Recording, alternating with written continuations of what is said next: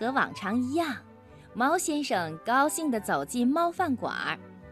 给我来一只活老鼠，他对猫伙计说：“要健壮的，能说会道的。”好的，能说会道的老鼠滋味最好。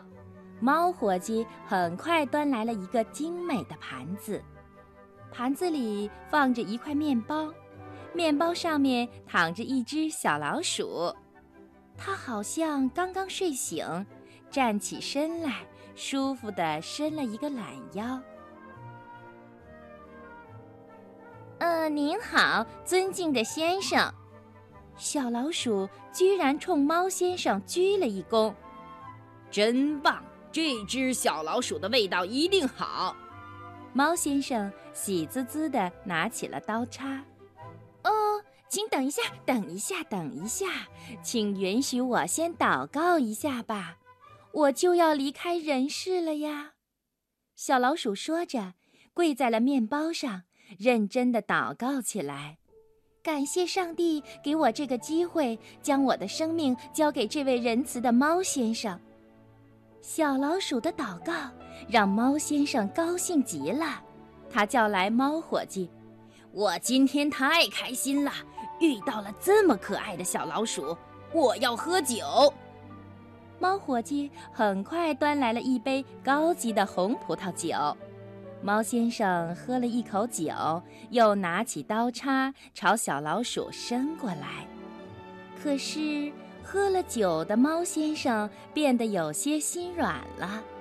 嗯，我吃过无数的老鼠，今天还是第一次吃到这么可爱的小老鼠，我有点不忍心下手了。我有办法帮您，小老鼠说着，拿起餐巾将猫先生的眼睛蒙上，这样您就不会难过了。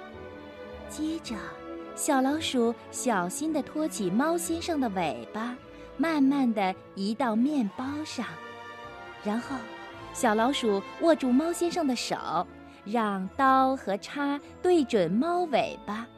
好啦。对准了，你就用力切下去吧，一定要用力哦。好的，我会用力的。谢谢你帮助了我，你真是太可爱了。猫先生说着，用力切了下去。喵呜喵！猫先生顿时惨叫起来，它的尾巴渗出了鲜血。它的惨叫声吓得旁边的猫小姐摔倒在了地上，吓得猫伙计把手上滚烫的龙虾扣在了猫顾客的身上。顿时，猫饭店里一片混乱。那只机灵的小老鼠呢？